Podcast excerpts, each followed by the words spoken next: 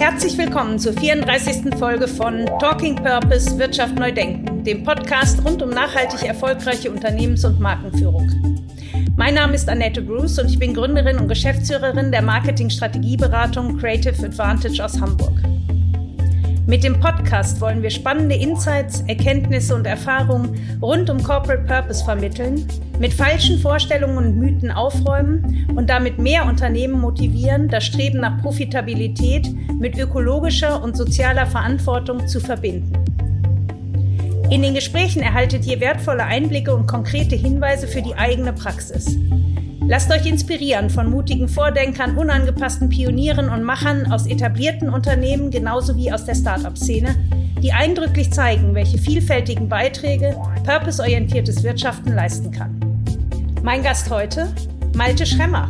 Er ist Gründer und Chief Shit Advisor von Goldeimer, einer gemeinnützigen GmbH im VivaCon Aquakosmos, die es sich zum Ziel gesetzt hat, Menschen für Themen rund um das Klo zu begeistern und zu sensibilisieren und so die Sanitärwende mit zu initiieren und zu unterstützen. Aber grundsätzlich geht es, glaube ich, darum, auch einfach zu erkennen, ähm, wir leben auf einem Planeten und der ist endlich und der hat endliche Ressourcen und wir können diese Ressourcen nicht die nächsten 200 Jahre weiter ausbeuten. Deswegen müssen wir kreativer und einfallsreicher werden. Und alle Geschäftsmodelle, die auf Ausbeutung, ob das nun von Personen oder von Umweltfaktoren ist, finde ich ehrlich gesagt höchstgradig langweilig. Im Podcast erfahrt ihr, wie Malte durch eine Reise nach Burkina Faso auf die für vier Milliarden Menschen weltweit prekäre sanitäre Situation aufmerksam geworden ist und warum und mit welchem Ziel Malte daraufhin das Unternehmen Goldeimer gegründet hat. Hört von Malte, warum das alte Plumpsklo unbedingt eine Renaissance erfahren sollte, warum es für Malte selbstverständlich ist, mit anderen Unternehmen entlang der gesamten Wertschöpfungskette zu kooperieren und was passieren muss, damit menschliche Fäkalien in Deutschland nicht als Abfallstoff, sondern als recyclingfähiges Material behandelt werden können. Wir sprechen über Nachhaltigkeitsstrategien von Start-ups und von etablierten Unternehmen, über die Herausforderungen in der Vermarktung von Nachhaltigkeitsinitiativen und über Greenwashing von Unternehmen, die ohne wirkliches Konzept auf den Zug aufspringen wollen. Freut euch auf viele konkrete Insights meines Gasts, die insbesondere für etablierte Unternehmen, für die Nachhaltigkeit häufig eine größere Herausforderung darstellt als für Gründer, inspirierend und wertvoll sind und die eindrücklich zeigen, dass nachhaltiges Wirtschaften mit den entsprechenden Ideen und dem nötigen Commitment jederzeit möglich ist. Herzlich willkommen, Malte. Hi, Annette, grüß dich. Super, dass du hier bist. Ich freue mich. Wir haben ein tolles Thema, ein Thema, über das man sonst nicht so viel spricht. Und ihr habt euch zum Ziel gesetzt, dass es ein salonfähiges Thema wird, weil ihr verbindet ganz viele Ziele mit diesem Thema. Und ich fange mal, bevor ich jetzt mit der Tür ins Haus falle, damit an. Du bist Chief Shit Advisor von Goldeimer. Was hat dir zu diesem Titel verholfen? Was macht Goldeimer? Stell doch bitte einmal dich und das Unternehmen vor. Ja, den, den Titel habe ich mir ausgedacht. Ich fand den irgendwie gut. So, ich, ich fand irgendwie den, den Begriff CEO, CTO, CFO, was da so in der Startup-Bubble oft so rumschwirrt, irgendwie für ein für einen Fünf-Mann-Betrieb, äh, Fünf-Personen-Betrieb irgendwie nie, nie so ganz passend und angemessen. Und deswegen dachte ich, ich nenne mich mal Chief Shit Advisor. Das kommt dem, was ich tue, vielleicht am nächsten. Na, außerdem und, hat man ja sofort immer einen Anknüpfungspunkt, oder? Ich glaube, ich werde ja, bestimmt super. nicht die Erste also, sein, die danach fragt. Ist ein schöner Eisbrecher um, um so ein Gespräch. Also gerade wenn es um, um Toiletten und, und dieses Thema geht, ist es eigentlich immer ein schöner, ein schöner Start, um direkt loszulegen und nicht groß ums Thema drumherum zu reden. Genau, und äh, ich arbeite seit acht Jahren für Goldeimer und habe das Projekt ähm, 2013 mit einigen Freunden ins Leben gerufen mhm. und wir setzen uns mit Goldeimer dafür ein, dass Menschen auf der ganzen Welt Zugang zu einer gesicherten Sanitärversorgung haben mhm. und ähm, das eben vor allem vor dem Hintergrund der Herausforderung des Klimawandels, dass wir eben auch von einer Sanitärwende sprechen. Das heißt, ähm, die Sanitärkonzepte, die wir entwickeln, die drehen sich vor allem um dezentrale Lösungen, um anschlussfreie Lösungen, um wasserlose Lösungen. Und ähm, die Biomasse, die wir sammeln, die wollen wir in einen Kreislauf zurückführen, damit ähm, perspektivisch unsere Ausscheidungen wieder zu einem äh, fruchtbaren Humussubstrat werden, das man landwirtschaftlich wieder ausbringen kann und darauf eben auch wieder Nahrung anbauen kann, um einen natürlichen Kreislauf wieder zu schließen. Und ähm, ja, jetzt ja, hast du schon den ganz großen Bogen geschlagen. Ähm, ihr seid ein Unternehmen, ihr gehört zum Viva Con Aqua Kosmos. Ähm, ihr seid eine gemeinnützige GmbH und ähm, habt euch auch unter dem Dach von Viva Con Aqua gegründet. Ist das richtig? Ja, genau. Also ich habe in, in meiner Zeit vor Gold einmal schon viele Jahre ehrenamtlich ähm, mich für Viva Con Aqua engagiert und auch außerhalb von Hamburg die ersten ehrenamtlichen Crews mit aufgebaut und ähm, das war einfach naheliegend, als dann diese Goldeimer-Idee kam, das da eben mit zu integrieren und zu sagen, zusammen sind wir auf jeden Fall stärker und können mehr bewegen, als ähm, wenn wir da jetzt mit, mit unserem kleinen Projekt quasi versuchen, ähm, alleine durchzustarten und loszulegen. Und da mhm. hat äh, Viva Conakwa uns natürlich eine riesen Starthilfe gegeben mit sehr viel Netzwerk, mit sehr viel Kontakten. Und ähm, genau, also deswegen, ja, lief das von Anfang an eigentlich sehr gut zusammen und sehr, sehr symbiotisch. Der Anfang, der ist irgendwie ausgelöst worden bei einer Reise nach Burkina Faso. Und zwar deinem eigenen persönlichen Erlebnis. Was hat dich dazu gebracht, sich diesem Thema so ganz zu verschreiben, weil ich glaube, man kann sagen bei dir, und das werden unsere Hörer im Laufe des Gesprächs auch noch merken, das ist bei dir kein Job, sondern das ist doch sehr viel mehr Leidenschaft, Lebensaufgabe, fast Berufung. Und da das Thema ja nicht so, ich glaube, wenn ich jetzt, ich mache viel Berufsberatung für junge Menschen, ich glaube, da würde das nicht als oberstes auf der Liste stehen. Wie bist du dazu gekommen? Ja, also ich hätte ja auch nicht gedacht äh, während meines Studiums, dass ich irgendwann mal mich sehr viel und sehr intensiv mit Toiletten und mit Fäkalien von Menschen beschäftigen werde. Aber eben durch diese, durch diese Reise nach Burkina Faso hat, wurde, wurde das für mich überhaupt erstmal ja, Thema, sag ich mal. Also ich, ich war damals 26 und ich habe mir noch nie darüber Gedanken gemacht, was eigentlich mit meinen Ausscheidungen passiert. Also ich sitze halt seit 26 Jahren zu Hause auf meiner Keramikschüssel und drück irgendwann diesen Spülknopf und ähm, dann wird das mit Wasser weggespült und was passiert dann eigentlich damit? So und die Frage habe ich mir nie gestellt und dann war ich eben auf dieser Reise in Burkina Faso mhm. und da gibt's überhaupt gar keine Spültoiletten. Da gibt's mhm. also es gibt dort Toiletten, das sind aber andere Toiletten und ähm, ich habe mich halt damals mit irgendeinem also irgendeinen Infekt habe ich mir reingeholt, habe starken Durchfall bekommen, ähm, bin sehr stark dehydriert und ähm, habe dann in dem Moment irgendwie angefangen, mir einfach mal Gedanken darüber zu machen, wie wie konnte dieser Infekt eigentlich in meinen Körper gelangen, was halt über verunreinigtes Trinkwasser höchstwahrscheinlich passiert wird mhm. oder eben ähm, über andere Vektoren. Und da habe ich halt angefangen, mir Gedanken über Toiletten zu machen und auch mhm. über die Wichtigkeit von Toiletten. Und wenn man da einmal so ein bisschen, ich sag mal, äh, in, ins Kaninchenloch reingeht, dann kommt man so schnell nicht wieder raus, weil sich halt hinter dieser Toilette einfach so wahnsinnig viele Themen verstecken, so aus ökologischer Perspektive, aus gesundheitlicher Perspektive, sehr viele gesellschaftliche Themen stecken dahinter, dass es einfach unglaublich spannend war und ich da am Ball dran bleiben wollte. Ähm, also letztlich hat ein Durchfall dafür gesorgt, dass Gold einmal entstanden ist. Ich glaube, es ist, es ist unheimlich spannend, weil ich denke, wenn, wenn ich so mit Freunden spreche, die von Fernreisen zurückkommen, wir reden jetzt ja immer von vor Corona, als man noch Fernreisen gemacht hat, so einfach so. Ähm, das, was die meisten gesagt haben, was war denn das Schönste, wieder zu Hause zu sein? Eigentlich sehnt sich ja jeder zurück in die Ferne, aber ein sauberes Bad, eine ordentliche Toilette gehört mit Sicherheit zu den Themen, wo jeder sagt, oh, war ich froh, dass ich das wieder hatte. Ähm, das war bei mir aber übrigens schon in der Schule so. Also ich bin in der Pause mit dem Fahrrad nach Hause gefahren, weil ich ein Heimscheißer bin, weil ich die Schultoiletten auch. Äh, Heimscheißer, das habe ich auch noch nie gehört, nicht, das Wort. Das ist ja cool. Also ich finde, Schultoiletten ist auch immer noch ein Riesenproblem in Deutschland, unerträglich. Also es ist nicht ja. nur so, dass in, in anderen fernen Ländern diese äh, Sanitärsituation ähm, miserabel ist, sondern eben auch hier in Deutschland sehr viele Probleme damit einhergehen. Ja, das finde ich auch ein Mega-Thema, ist, ist für mich auch völlig unbegreiflich, dass ähm, ich lebe ja auch in Hamburg, dass man hier und habe Kinder in verschiedenen Schulen, dass es keine einzige nicht stinkende Schultoilette gibt, ist mir ein absolutes Rätsel. Aber gut, das ist noch ein ganz anderes Thema, Bildungsmisere Deutschland. Wie, was, was habt ihr als erstes gemacht? Wie seid ihr, wie bist du an das Thema dran gegangen? Weil das ist ja ein Riesenthema. Ich glaube, wie ist es, zwei Milliarden Menschen weltweit haben haben keinen Zugang zu einer äh, richtigen Toilette, soweit ich Doppelt so viele. Bin.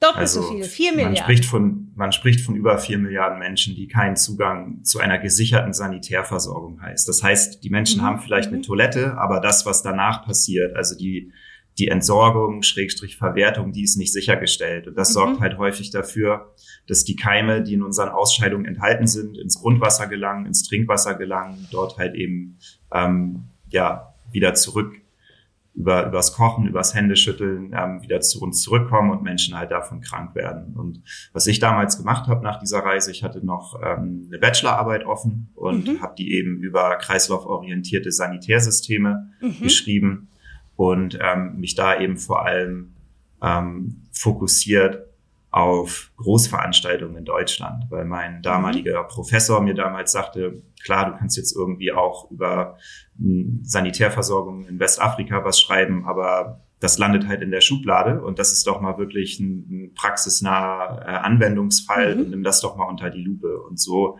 bin ich dann eben auch erst auf den Gedanken zu kommen, mal zu hinterfragen, wie unsere Sanitärversorgung in Deutschland eigentlich strukturiert ist. Also wie mhm. ist überhaupt die Kanalisation entstanden? Was steckt da historisch hinter? Warum spülen wir mit Wasser? Was hat das für Folgen?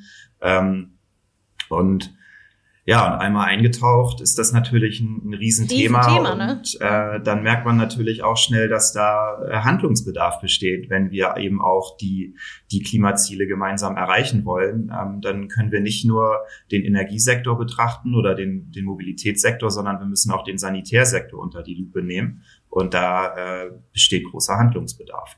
Absolut. Ihr habt ja dann mit Großveranstaltungen, mit Festivals genau genommen auch faktisch angefangen. Ihr habt Trockentoiletten entwickelt. Was versteht man darunter und was ist daran anders? Also eine Trockentoilette, sag ich immer, ist absolut keine Raketenwissenschaft. Es ist eigentlich eine, also ich sage immer, es ist eine No-Technology. Ähm, die funktioniert eigentlich nur mit Schwerkraft. So, also man setzt sich ganz normal auf die Toilette und darunter steht ein Eimer und nach seinem Geschäft streut man mit einem Becher Hobelspäne ab. Ähm, also ein ganz simples äh, Prinzip, überhaupt nicht, überhaupt nicht komplex. Ähm, der Clou an der Sache ist das eigentlich, was wir danach damit machen. Also wir sammeln das und ähm, also ihr habt eigentlich das, die, das alte System Plumpsklo wie man das, das ganz normal Eigentlich haben wir das alte System Plumpsklo. Also Und wofür sind die Späne gut, die man da drauf die, tut? die sind zum einen geruchsbindend. Ah, also okay. es, es macht den Aufenthalt auf der Toilette angenehmer. Das ist der große Unterschied zu dem Plumpsklo, an die sich vielleicht die Generation 70 äh, plus noch äh, stark erinnert.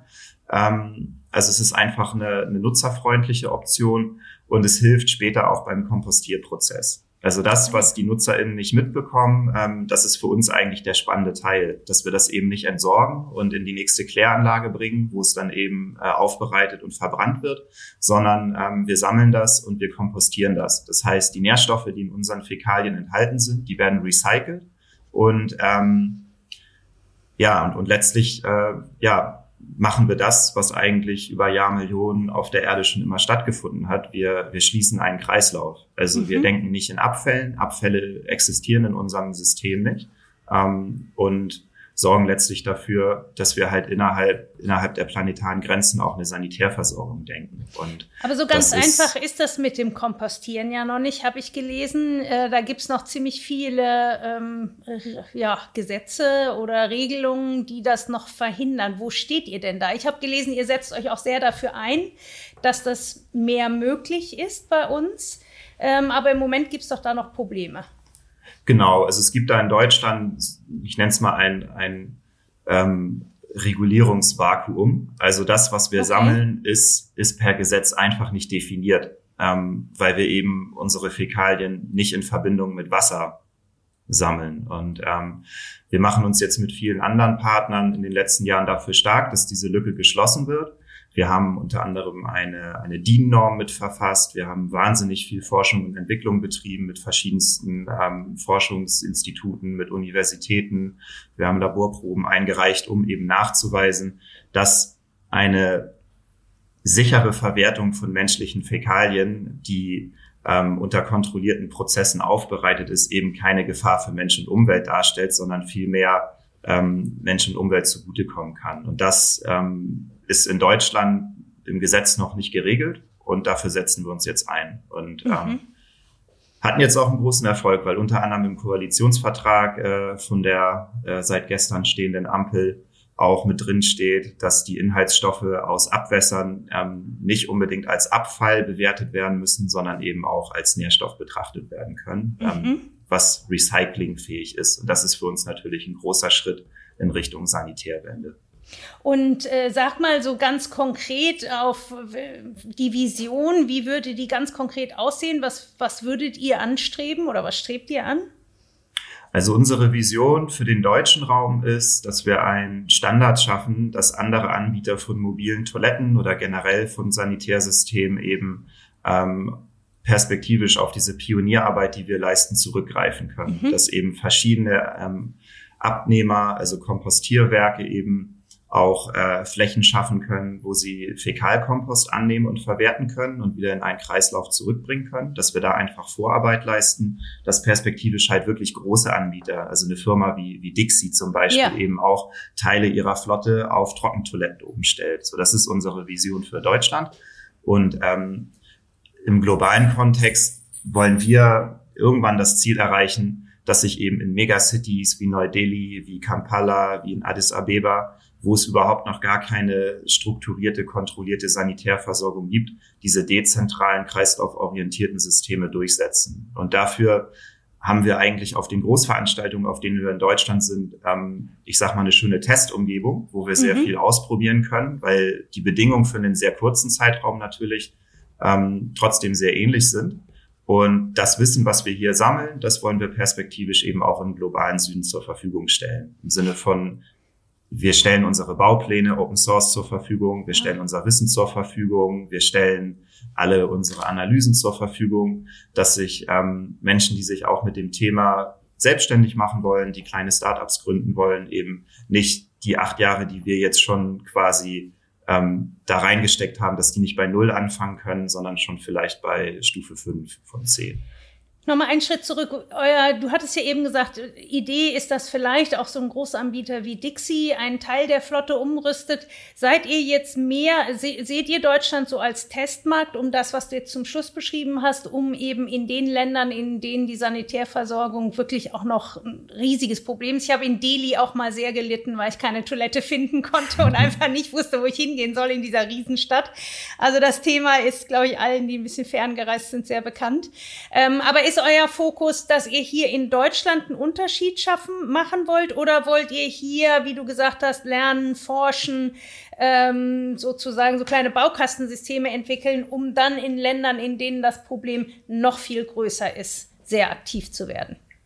Genau, der Unterschied oder das, was, was ich da vielleicht rausstellen möchte, ist, ähm, wir sehen uns mit Goldeimer nicht als Sanitärdienstleister. Also uns okay. geht es nicht darum, eine Monopolstellung ähm, mit Trockentoiletten zu erreichen. Also ihr wollt nicht, äh, wenn ich da kurz einhaken darf, ihr wollt nicht der Konkurrent zu Dixie-Klo werden in Deutschland. Nein. Nein, wir wollen kein Dixie-Konkurrent werden. Ähm, wir wollen eher Dixie dazu anregen, auf ein ähm, nachhaltiges System umzustellen ähm, und eben auch ihren Beitrag, den sie definitiv leisten können, kreislauforientiert zu wirtschaften, ähm, da einfach einen Anstoß geben. Also wir sehen uns da tatsächlich eher als eine Art ähm, Pionierunternehmen, die andere mhm. größere Unternehmen inspirieren will und zeigen will, dass man es halt auch anders machen kann, ohne auch wirtschaftliche Verluste einzufahren, sondern dass das tatsächlich auch ein Markt ist, ähm, wo man in Zukunft auch eine ganze Menge Geld mit neuen Geschäftsmodellen ähm, verdienen kann. Aber und wir als Goldheimer sind eigentlich eher Sprechen die mit euch? Entschuldigung, dass ich, das muss ich gerade mal nachfragen. Sprechen die mit euch, die Dixies dieser Welt, oder sprecht ihr mit denen? Gibt es da schon irgendeinen Kontakt? Ja, klar. Also Dixie hat, ähm, also wir haben ja auch noch ein eigenes Goldeimer Klopapier und ähm, Dixie hat das teilweise auch schon in ihren mobilen Kabinen wow. mit drin. Die finden unseren Ansatz spannend. Also wir haben da auch auf den Festivals schon zusammengearbeitet. Das ist jetzt nicht die Situation, ähm, dass da irgendwie eine Art von Konkurrenz entsteht. Also ähm, wir finden Dixie auch nicht schlecht. Also wir, wir sagen nicht, Dixie-Klos sind scheiße und Goldeimer-Toiletten sind super, sondern halt eher, hey, da gibt's zwei Ansätze und ähm, der eine Ansatz ist halt ähm, ja vielleicht ein Ticken progressiver, ein bisschen experimenteller, während der Dixie-Ansatz halt auf eher konventionelle Methoden setzt. Aber das heißt ja nicht, ähm, dass man da gegeneinander arbeiten muss, sondern unsere große Hoffnung ist eigentlich, dass irgendwann wirklich ein großer Anbieter, der einen großen Hebel hat, ähm, sich uns zum Vorbild nimmt mhm. und ähm, das anwendet. Also mhm. das, das ist Teil unserer Vision. Also wenn wir sagen Klos für alle,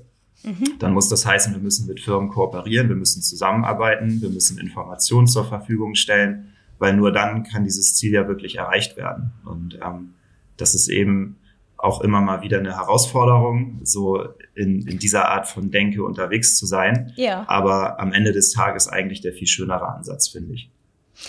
Und wie macht ihr das jetzt zum Beispiel in Indien? Habt ihr da auch Kontakte? Seid ihr da schon aktiv? Was macht ihr da genau? Also vorrangig arbeiten wir in Deutschland. Da sind mhm. wir auch mit unserem kleinen Team noch sehr beschäftigt. Ähm, wir haben jetzt in den letzten zwei, drei Jahren schon auch ein paar Überschüsse erwirtschaftet.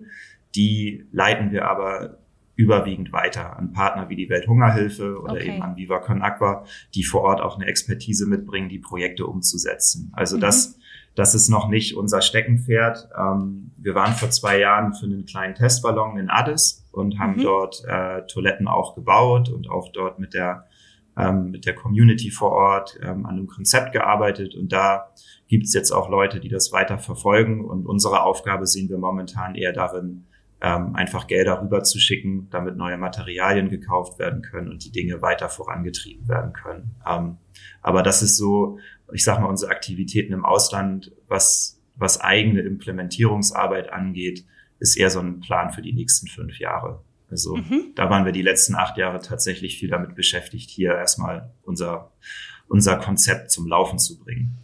Ja, das kann ich mir vorstellen. Das ist ja auch ein Riesenthema. Unter anderem habt ihr 2016, du hast es eben schon erwähnt, das Toilettenpapier Goldeimer auf den Markt gebracht. Was hat euch dazu mhm. bewogen? Was ist die Idee dahinter? Ähm, naja, also wir haben ja angefangen, Toiletten auf Großveranstaltungen in Deutschland anzubieten. Und die finden halt im Regelfall zwischen Mai und September statt. Mhm. Das heißt, äh, wenn da wirklich ein, eine langfristige Jobperspektive auch für mehrere Leute draus entstehen soll, dann ist ähm, eine saisonale Einnahmequelle eigentlich nicht so ganz zielführend. Haben wir dann auch nach zwei Jahren gemerkt. Ja. Und, ähm, und zum anderen erreichen wir halt mit einem Klopapier wahnsinnig viele Leute. Also auch nicht nur Leute, die auf Festivals unterwegs sind, sondern alle Menschen ähm, müssen früher oder später mal Toilettenpapier benutzen. Und das ist einfach ein wahnsinnig cooles ähm, Kommunikationstool. Also die Verpackung, die wir haben, ist halt eine der größten Verpackungen, die man im, im Supermarktregal finden kann. Absolut. Da ist sehr viel Fläche für Informationen drauf.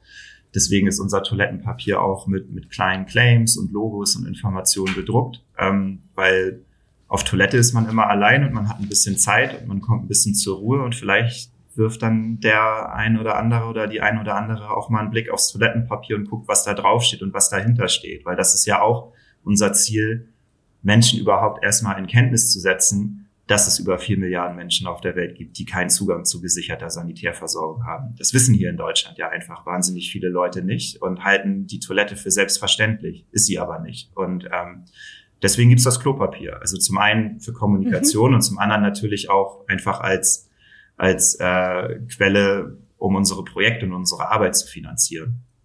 Das ist ja so ein bisschen ähnlich die Idee wie bei Viva Con Aquas, hatte Caroline hier auch im Podcast erzählt, die Flasche ähm, als, als Kommunikationsfläche ähm, zu nutzen. Ist natürlich bei Toilettenpapier noch cooler, weil die Packung ist ja wirklich riesengroß. Und äh, ich glaube, wir haben auch in den letzten Jahren nie so viel über Toilettenpapier gesprochen wie jetzt, als die Pandemie begann und zu Hause die Toilettenhäus äh, Toilettenpapiertürmchen gebaut wurden. Ähm, was ist denn so das Feedback da aus der Branche? Ihr geht da ja auch in einen wahnsinnig etablierten Markt rein mit Riesenunternehmen wie SAT. Wie ist denn da so die Reaktion? Werdet ihr da belächelt oder seid ihr ein Thema? Hm, also ich, ich glaube, unser Marktanteil von Toilettenpapier ist immer noch unter 0,1 Prozent. Also ähm, da ist auf jeden Fall noch Luft nach oben.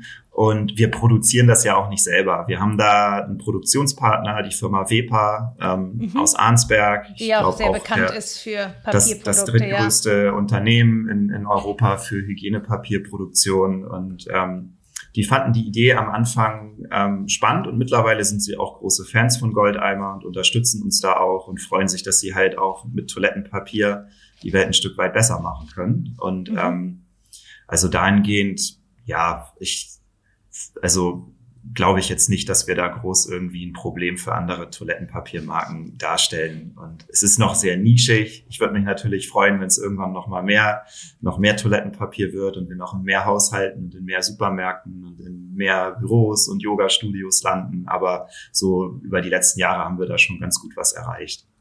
Ja, bei uns im Büro seid ihr schon, da, da habt ihr es schon hingeschafft. Äh, aber wir sind natürlich auch so ein bisschen die Kreativszene, wo so Themen wahrscheinlich eh noch ein bisschen schneller aufgenommen werden.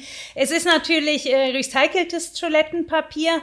Ich weiß gar nicht, ob vielen Menschen das bewusst ist, was für einen großen Unterschied es macht, welches Toilettenpapier hier man benutzt. Ähm, kannst du das vielleicht noch mal ein bisschen darstellen?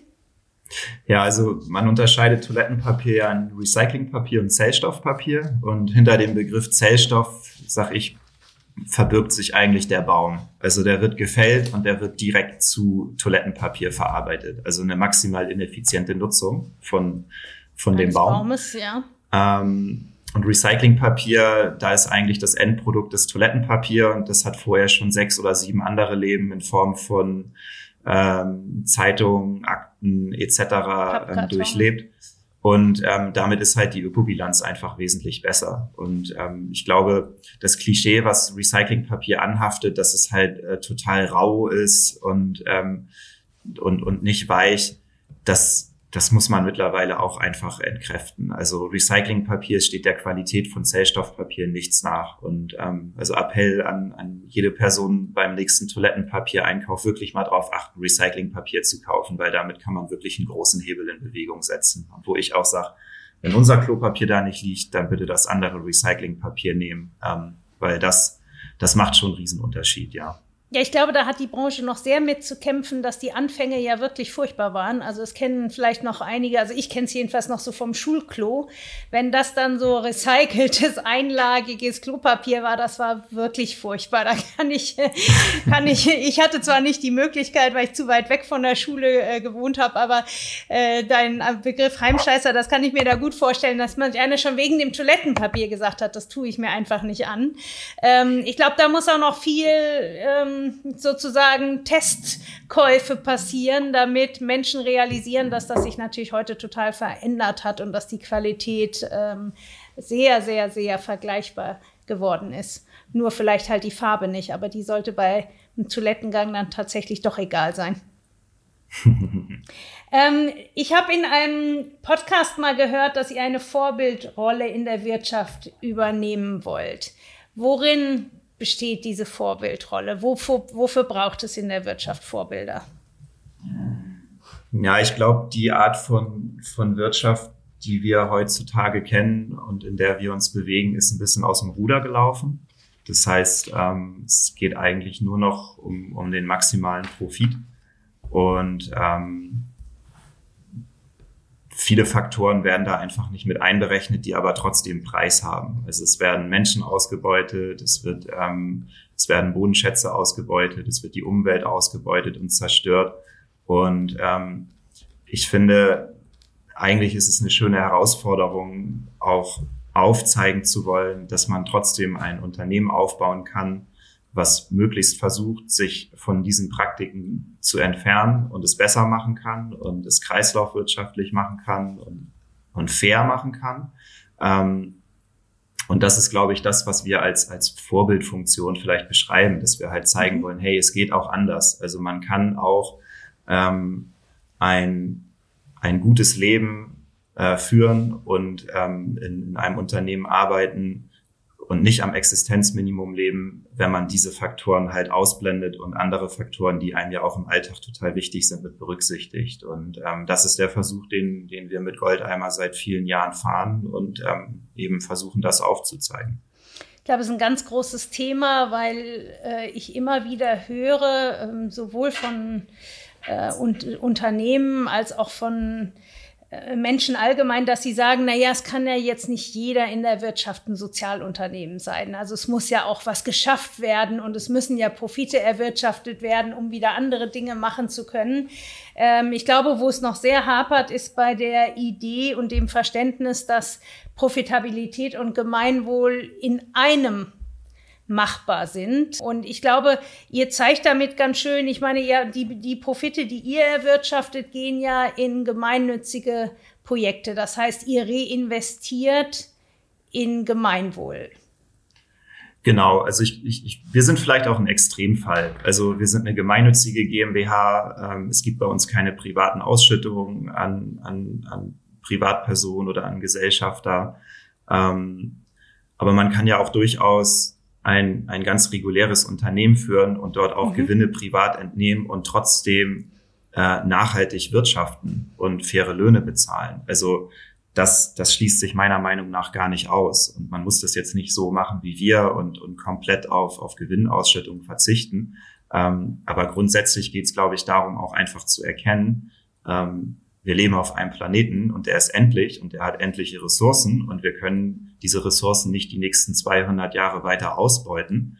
Ähm, deswegen müssen wir kreativer und einfallsreicher werden. Und alle Geschäftsmodelle, die auf Ausbeutung, ob das nun von Personen oder von Umweltfaktoren ist, finde ich ehrlich gesagt höchstgradig langweilig. So, das ist, ähm, das, das ist halt ein bisschen witzlos. Und die, die ja. spannende Herausforderung ist doch, Geschäftsmodelle zu entwickeln, die, die eben beides können und das integrieren. Und Menschen, die das schaffen und da kreative Lösungen vorhaben, da bin ich auch überhaupt kein Gegner von, dass die damit sehr viel Geld verdienen und ein sehr großes Vermögen anhäufen und das dann auch wieder weil sie ja wahrscheinlich schon ein ähnliches Mindset da haben, auch wieder in genau solche Zwecke reinvestieren. Ähm, und darum geht's, glaube ich, eher. Und, und halt nicht zu sagen, nee, das geht nicht, weil das kann man so nicht machen und das frisst unsere Marge auf oder so, sondern zu sagen, okay, langfristig ähm, sind wir halt alle weg vom Fenster, wenn wir so weitermachen wie bisher. Deswegen müssen wir uns jetzt mal auf den Arsch setzen und uns überlegen, ähm, wie wir hier die nächsten 100 Jahre irgendwie ähm, rauskommen und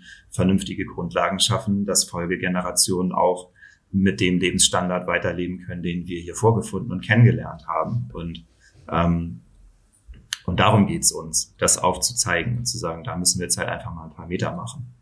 Wie siehst du das spätestens seit äh, Simon Sinek's TED Talk über das Why? Äh, haben wir ja eine große Diskussion um die Sinnfrage des Wirtschaftens.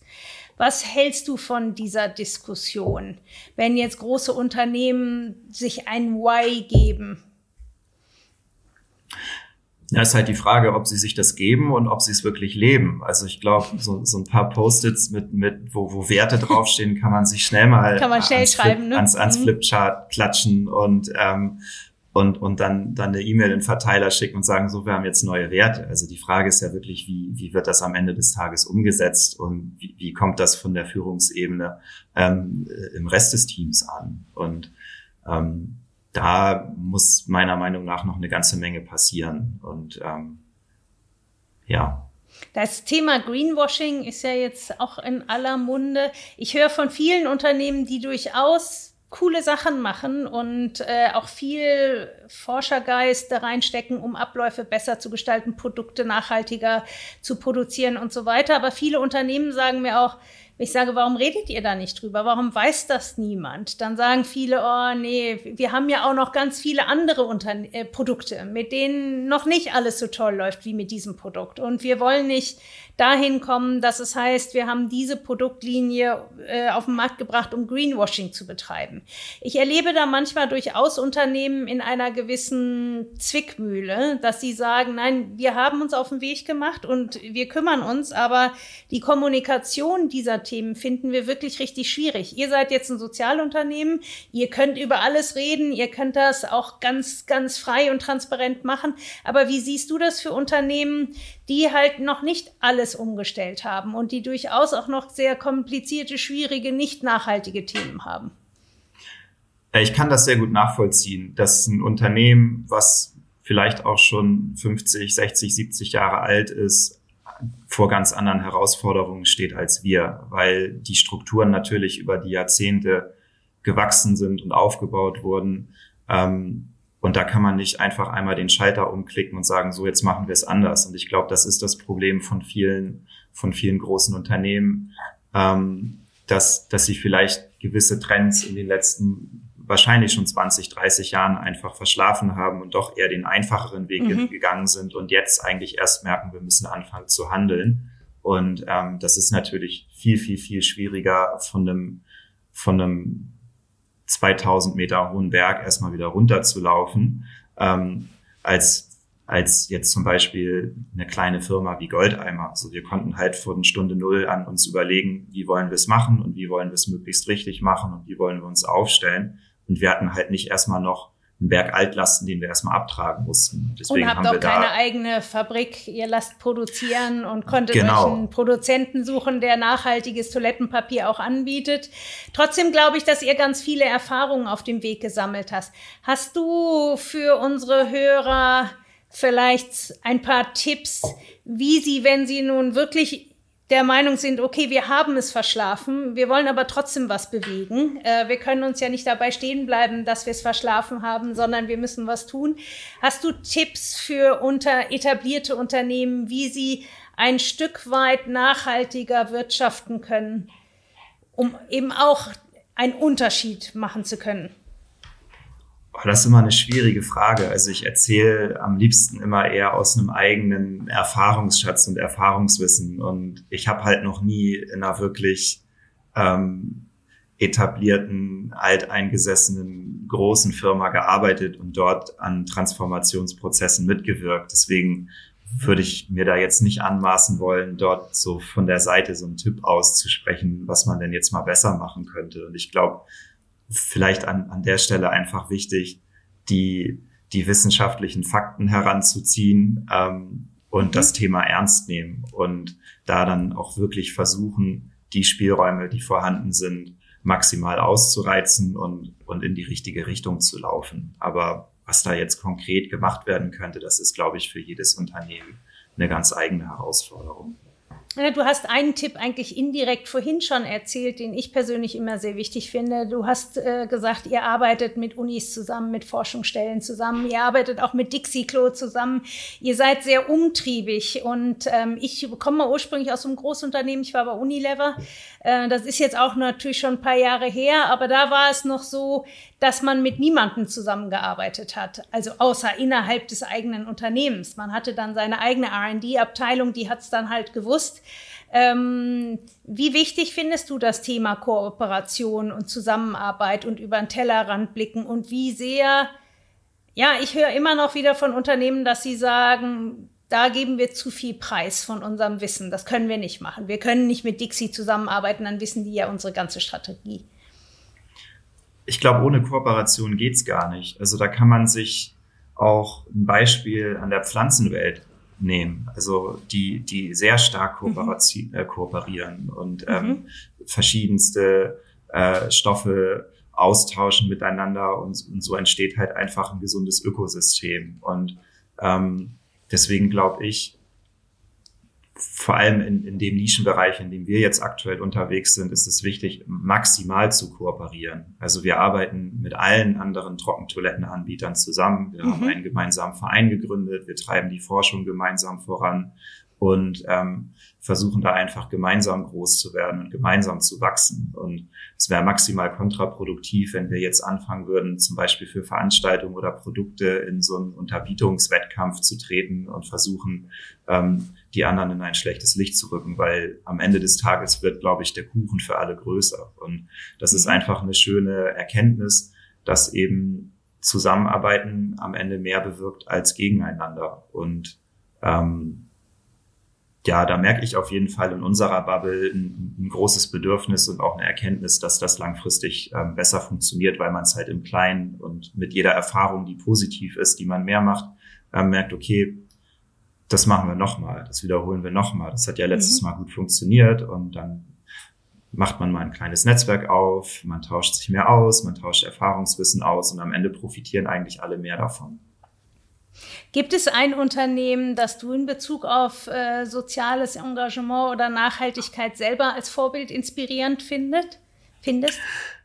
Hm, also ich finde sehr inspirierend alle Unternehmen, die, die sich momentan mit dieser neuen Rechtsform auseinandersetzen, sehr spannend. Mhm. Also das Thema Verantwortungseigentum, mhm. wo, wo, wo ja der sogenannte Shareholder Value zerstört wird ähm, und wo sich die Unternehmen quasi ähm, auch unabhängig von der Geschäftsführung dauerhaft dazu verpflichten, ähm, ihre Gewinne immer wieder zu reinvestieren und dem Zweck zuzufügen und wo quasi die ähm, das Stimmrecht und das Gewinnrecht voneinander entkoppelt sind. Das sind so Unternehmen wie Ecosia, wie Soul Bottles ähm, und das finde ich eigentlich einen sehr schönen wirtschaftlichen Hack. Also weil es gerade in meiner Generation sehr viele Leute gibt, die wollen gar kein Unternehmen gründen und das die nächsten 30 Jahre irgendwie aufbauen oder mhm. nach fünf Jahren für viel Geld verkaufen, sondern die wollen eigentlich ein sinnstiftendes Unternehmen aufbauen, mhm. aber vielleicht nach fünf oder sechs Jahren trotzdem nochmal was Neues anfangen und dieses Unternehmen, was sie gegründet haben, dann trotzdem in guten Händen wissen und wissen, das kann jetzt nicht irgendwann doch an einen multinationalen Konzern verkauft werden und dann wird die Marke doch irgendwie nochmal äh, umformuliert und anders verwendet, als das die ursprüngliche Intention war. Das finde ich sehr inspirierend, dass da jetzt nach 140 Jahren auch im Koalitionsvertrag ähm, eine neue Rechtsform angebahnt wird, die einfach mehr Spielraum bietet. Ja, das ist äh, doch sehr erfreulich. Da hat äh, Arnim Steuernagel und Team ja auch sehr drum gekämpft, aber es hat es ja tatsächlich in den Koalitionsvertrag geschafft, dass dort eine neue Rechtsform gebildet werden kann, die Unternehmen ermöglicht, ihr Eigentum in so zu verankern, dass es halt eben nicht veräußert werden kann und dass das Unternehmen sich selber gehört. Ähm, Finde ich auch ein Mega-Thema. Und ich höre jetzt auch immer mehr Unternehmen und Unternehmer und Gründer, die sagen von Anfang an, ich gründe mich in dieser Rechtsform, ist auch noch einfacher, als sich nachher umzuwandeln ähm, und äh, stelle damit sicher, dass das Unternehmen eben nicht veräußert werden kann und nicht seinem ursprünglichen Zweck entfremdet werden kann. Malte, jetzt haben wir einen riesen Bogen geschlagen. Wir haben ja ähm, mit den Trockentoiletten angefangen, übers Toilettenpapier, sind jetzt in der Wirtschaft und Wirtschaft neu denken gelandet. Wir hatten ja gerade den World Toilet Day am 19. November. Ich will den Kreis nochmal schließen, den wir hier im Gespräch gegangen sind. Was ist der World Toilet Day? Was, was findet da statt? Wer hat den initiiert und in welcher Form seid ihr daran beteiligt?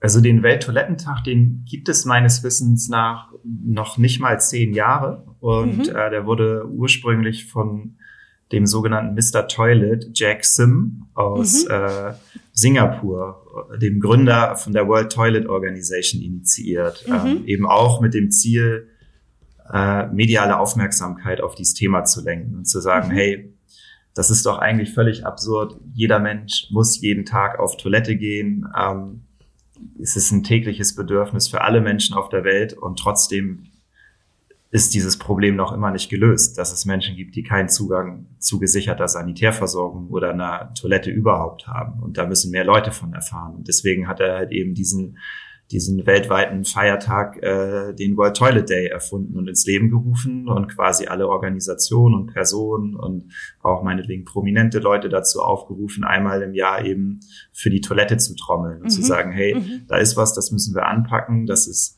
überhaupt nicht an der Oberfläche, das wird überhaupt nicht wahrgenommen. Jeder nimmt es quasi für ähm, ja, für, für ein selbstverständliches äh, Gut oder eine selbstverständliche Dienstleistung, auf die man täglich zurückgreifen kann. Und ähm, das ist aber nicht so und da müssen wir jetzt drauf, drauf aufmerksam machen. Und wir, also seit Gründung von Goldeimer ist das eigentlich so auch unser Geburtstag jedes Jahr. Also ja. da feiert ihr wir, mit. Wir machen dann halt so Sachen und rufen Leute über die sozialen Medien dazu auf, dass sie uns Klofis, also Selfies von der Toilette schicken. Wir machen dann mhm. da mit verschiedenen KünstlerInnen Chlorikaturen draus, schicken die zurück. Ähm, wir haben uns auch schon mal in Hamburg für 36 Stunden in transparente Toiletten ähm, auf die Reeperbahn gesetzt, um darauf hinzuweisen, dass es eben sehr viele Menschen gibt, die gar keine Toilette haben und Open Defecation praktizieren müssen. Ähm, also viel, viel Aktivität und viel Trommeln rund ums Thema an diesem Tag, um, um da eben darauf hinzuweisen, ja. Malte, vielen Dank, äh, dass du heute hier zu Gast warst. Ähm, ein sehr spannendes Thema, über das uns alle betrifft, jeden Tag betrifft und über das trotzdem eigentlich so gut wie gar nicht gesprochen wird, weil es mit viel Scham belegt ist und weil man manchmal nicht mal die Vokabeln parat hat, um über das Thema adäquat sprechen zu können. Ähm, du setzt dich mit Goldeimer für eine gesicherte Sanitärversorgung ein, hier in Deutschland, aber euer Ziel ist auch weltweit da einen Unterschied zu schaffen. Ähm, mit Goldeimer Toilettenpapier habt ihr uns allen die Möglichkeit gegeben, an dem Projekt beteiligt zu sein. Und ich möchte hier nochmal explizit dafür werben, doch beim nächsten Toilettenpapier-Einkauf mal aktiv nach Goldeimer Ausschau zu halten.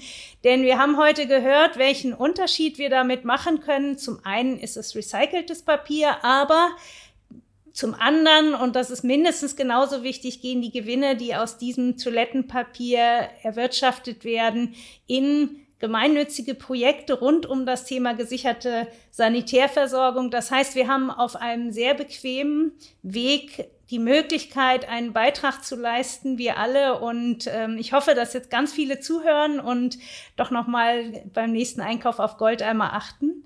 Und euch wünsche ich weiterhin sehr, sehr viel Erfolg bei dem, was ihr tut. Und ja, freue mich zu beobachten, wie Goldeimer seinen Zug weiter durch die Welt antritt. Herzlichen Dank, Malte. Vielen Dank und danke für die Einladung. Sehr gerne. Ja, ich hoffe, es hat euch gefallen und ihr konntet etwas für die eigene berufliche Praxis mitnehmen heute. Wenn ihr uns unterstützen wollt, bewertet uns auf den Plattformen und noch besser, empfehlt uns an einen Freund oder eine Freundin weiter.